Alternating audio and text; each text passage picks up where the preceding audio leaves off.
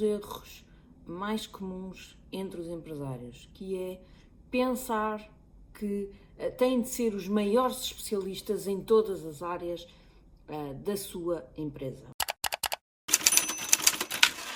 O meu nome é Mariana Argalima, sou coach empresarial e há vários anos que acompanho empresários na aceleração dos resultados das suas empresas, ao mesmo tempo que uh, contribuo também para que tenham uma vida mais equilibrada.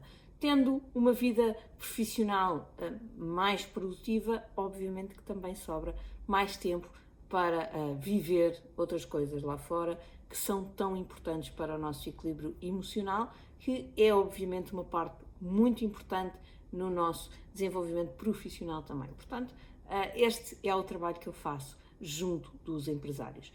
Neste trabalho, convívio diário que tenho com muitos empresários, eh, percebi que há aqui alguns erros eh, muito comuns. Eh, e se viram o último episódio, sistematizei aqui cinco erros e agora, hoje e nos próximos quatro episódios, vou falar em particular de cada um dos, destes erros. E, portanto, um dos erros que eu identifiquei foi exatamente este de pensar que tem que ser os maiores especialistas em todas as áreas uh, da empresa. Um empresário, quando começa o seu negócio, começa sozinho, não é? Normalmente há pouca capacidade financeira, não é? Menos que comece logo com sócio, mas normalmente começam sozinhos ou sozinhos com uma administrativa, enfim, normalmente o início é sempre o empresário faz tudo. É o empresário uh, comercial, é o empresário operacional, é o empresário estratega, é o empresário uh, que faz o pós-venda, é o empresário que trata da, de, da parte mais financeira, quando trata, um, é o empresário que atende o telefone e às vezes até o empresário que limpa o chão quando tem que ser. Portanto, é o empresário completamente faz tudo. E quando o negócio começa assim, uh, normalmente o empresário, fazendo tudo, não é? Entende-se como a peça fundamental em cada uma destas áreas, uh, porque é a pessoa que os fornecedores conhecem, é a pessoa que os clientes conhecem, um, é a, a pessoa que dá a cara por toda a organização. Depois, sair daqui Obviamente que quando o negócio começa a crescer, começa a sentir a necessidade de contratar mais pessoas e muitas vezes acabamos por contratar pessoas uh, que pomos a fazer as coisas, mas a fazer do ponto de vista muito um, eu mando e tu fazes, eu digo-te como é que tu fazes e tu só operacionalizas. Portanto, não lhes damos aqui a autonomia para que eles façam uh, um bocadinho por, por responsabilidade deles, por, por autoridade deles, com a maneira deles. Não é? Queremos que eles façam exatamente como nós uh, e de forma que uh, eles nunca vão evoluir e nunca vão saber mais do que nós. Porquê? Porque nós estamos ali a travar este, este crescimento. Às vezes isto é perfeitamente inconsciente, mas eu diria que muitas vezes uh, isto é uh, um desafio também do nosso ego, não é? Porque uh, nós não gostamos, ou algumas pessoas não gostam, de ter à sua volta pessoas que sejam mais capazes do que elas. Têm muita dificuldade em li lidar com alguém que os supera e de repente com alguém que, apesar de lhe reportar de lhes reportar que sabe mais do que ele, que é capaz de fazer mais do que ele. Um, sabe muito bem ao ego eu pensar uh, a minha empresa sem mim não sobrevive. Eu sou uh, especialmente importante nesta empresa, não é? Um, eu sou a cara da empresa uh, e vão ver, eu, apesar de na minha empresa isto, isto ser assim, eu não acredito nisto eu acredito que uma empresa, para ser saudável, tem que depender de muitas pessoas. Não pode haver ali uma pessoa que, um, que é a única chave da empresa. É? Uh, hoje vemos muito principalmente nestas áreas da formação e da, da, do, do, do apoio, que obviamente que há uma pessoa que dá cara. E em algumas organizações, essa pessoa, além de dar a cara, é mesmo a pessoa fulcral, que é a pessoa que uh, faz tudo. Hoje na minha empresa é assim, mas pura e simplesmente por uma questão de desenvolvimento. Eu não quero que uh, seja assim durante muito mais tempo. Um, faço questão de, uh, muito em breve, ter pessoas capazes de fazer tudo aquilo que eu faço pelo menos a parte uh, operacional, de forma a que, se eu adoecer, se eu tiver um problema de saúde qualquer, Deus queira que não, se eu não apetecer trabalhar, um, que a empresa não pare por causa disso. Portanto, uh, isto para mim um, é crítico e, e, é o caminho que eu tenho desenhado para a minha empresa. Mas uh, conheço muitos empresários que, uh, talvez pelo tamanho do seu ego uh, e muitas vezes até de uma forma muito inconsciente que uh, não o conseguem fazer. Portanto, que uh, contratam pessoas para fazer a parte operacional, mas com eles sempre a supervisionar, com eles sempre a ter que saber mais, com eles sempre a terem que estar ali por cima, a ver exatamente o que é que se passa, a orientá-los uh, e uh, a serem uma peça crucial dentro da organização. Qual é o problema uh, que isto tudo levanta? É que quando o empresário é uma peça muito importante nas vendas, é uma peça muito importante nas compras, é uma peça muito importante na área operacional, é um, uma pessoa muito importante na área do pós-venda, é uma pessoa muito importante. Quando tudo isto depende única e exclusivamente da, uh, das decisões do empresário, a empresa tem um limite até ao qual consegue crescer. Pois a partir daí deixa de conseguir crescer. Porquê? Porque o líder, uh, uh, o empresário, tem um determinado tempo.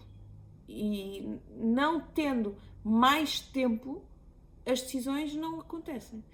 eu dou-vos um exemplo uh, que, que um empresário que veio ter comigo há muito, há algum tempo e que me dizia, ele trabalhava na, na área da hotelaria, que me dizia, Mariana, uh, isto está muito difícil uh, porque o negócio cresceu muito rápido no pós-pandemia e eu tinha um, 50 pessoas a trabalhar comigo e mesmo assim já não conseguíamos dar resposta. Hoje tenho 80 pessoas a trabalhar comigo e continuamos a não conseguir dar resposta. Uh, obviamente que só com esta explicação era curto, mas depois, obviamente, falei um bocadinho mais com ele e percebi qual era a limitação.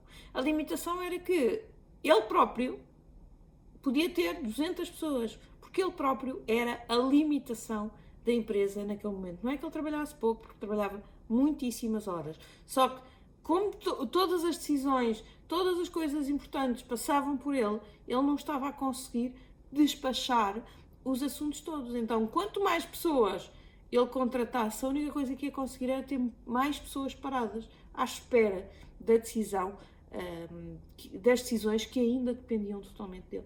Portanto, uh, tinha mais pessoas na organização paradas. Não valia a pena ele contratar mais pessoas naquele uh, esquema de organização. Era crítico, era que ele mudasse a organização, foi difícil dele entender, não é? Porque ele achava, não, não, Mariana, mas, ninguém vai conseguir uh, tomar estas decisões, isto tem que ser eu uh, a tomar. E às tantas fizemos uma lista do que é que ele tinha que fazer, isto, isto, isto, isto, isto, isto, isto, isto, isto, isto, isto. E às tantas ele, ele viu que era fisicamente impossível ele tratar daqueles assuntos todos durante um dia de trabalho. Era impossível. Por, mesmo que ele trabalhasse 24 horas por dia, ele não ia conseguir dar resposta a todas aquelas solicitações. E por isso, um, com o tempo, é? tivemos que criar uma estrutura uh, de decisão intermédia que podiam tomar algumas ou bastantes daquelas decisões, pessoas capazes, pessoas que obviamente que, uh, que tiveram que ser uh, ensinadas e, e, ajudadas a fazer aquele caminho da, da evolução, mas um, é realmente crítico que vocês abandonem aqui um bocadinho esta, esta ideia do ego. Pode às vezes não ter nada a ver com o ego até, não é? Pode ser só um, querer tanto que o negócio corra bem, que o receio de que os outros não façam tão bem como vocês, ou pelo menos não façam com tanto critério e com tanto cuidado como vocês têm, é normal, é o vosso negócio, um, mas que isso muitas vezes impossibilita que o negócio cresça e que uh, uh, vocês consigam passar para o próximo patamar. Então, qual é aqui a solução para este, uh, este primeiro erro? Um, é realmente muito importante, primeiro, ter pessoas boas, ter pessoas de muita qualidade, mas também dar-lhes oportunidade de crescer, dar-lhes oportunidade de decidirem por elas. Obviamente, numa fase inicial, muito acompanhado, um, dar-lhes a formação em grande proximidade, dar-lhes aqui algumas situações em que lhes põe o desafio: ok, olha, tu agora tinhas, uh, estavas sozinha e tinhas que decidir, o que é que tu decidias? Para ver como é que a pessoa se comporta, para ver se efetivamente podem deixar a pessoa sozinha. Portanto, primeiro fazem uh, com ela, ou seja, fazem vocês, ela vê. A segunda ou a terceira ou a quarta vez, quando vocês veem que ela já está a acompanhar, passam para o papel ao contrário. Ela decide e vocês veem, corrigem o que tiverem a corrigir. Durante algum tempo uh, estão nesse papel e depois começam-se realmente a afastar e deixar que a pessoa decida sozinha e vão acompanhando à distância. Atenção que quando eu digo uh, deixar, não é abdicar absolutamente de controlar a, a, as, as, o modus operandi que as pessoas vão tendo. Ah, obviamente que para quem me conhece e sabe a, a minha forma de pensar, eu acho que a prestação de contas, o controle, é sempre uma parte muito relevante. Mas é preciso deixar que as pessoas decidam. E há aqui outro ponto que também é muito relevante: é que às vezes as pessoas vão errar. Mas é preciso que é a deixar errar. É um bocadinho como uh, para quem tem crianças, não é? E já passou pelo, pela fase deles começarem a andar, é? nós quando eles começam a andar, primeiro obviamente que uh, damos as mãozinhas e, e, andamos, e depois tiramos uma mão, e depois tiramos outra mão, e depois há o dia em que eles vão bater com o rabo no chão. Mas faz parte, faz parte. Agora, o que é que nós fazemos, pais cuidadosos, não é? Andamos ali um bocadinho à volta a, a, ver se houver ali um elemento de perigo, nós se calhar agarramos e dizemos: Não, aqui tu não podes cair, porque aqui se tu caís vais-te magoar. Agora, neste sítio eu não te vou deixar cair. Agora, num sítio normal, num chão fofinho, sem nenhum bico à volta, eu vou tirar as mãos e quando ele tiver que cair, ele que caia ele vai cair e depois vai se levantar. E é neste processo do cair e levantar, do cair e levantar, do cair e levantar, que ele vai aprender a, a, andar sozinho. E é isto também que tem que, tem que acontecer nas empresas. Vocês, obviamente, que vão ser cuidadosos com os erros que os vossos colaboradores podem cometer. Há erros que não podem ser cometidos com, com depois podem ter consequências muito graves para o negócio. Esses, obviamente, que vocês têm que estar mais uh, atentos, mas deixar que as pessoas errem, uh, corrigi-las, aceitar o erro, não é deixá-lo passar sem uh, qualquer indicação. Obviamente que é preciso dizer: olha, ali podias ter feito de outra forma, mas aceitar o erro de uma forma tranquila. Para quê? Para que a pessoa continue a arriscar. Porque se ao primeiro erro eu reajo de uma forma muito rude, de uma forma uh, muito forte, a pessoa depois já tem medo de arriscar. E portanto, provavelmente na próxima decisão que tiver que tomar já vai Mariana. E agora o que é que eu faço? E não é isso que eu quero.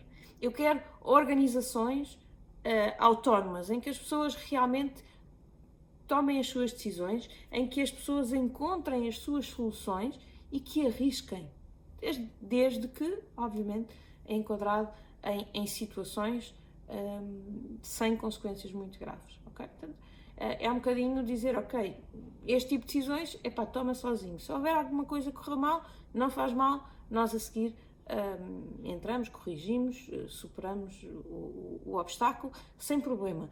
Um, obviamente que este tipo de decisões já têm que vir à administração, já tem que ser eu a tomar contigo, mas até aí tens total autonomia, tá? Portanto, eh, pensem muito que um, para tirarem o máximo partido da vossa organização, quanto mais autónomos forem os vossos colaboradores, melhor.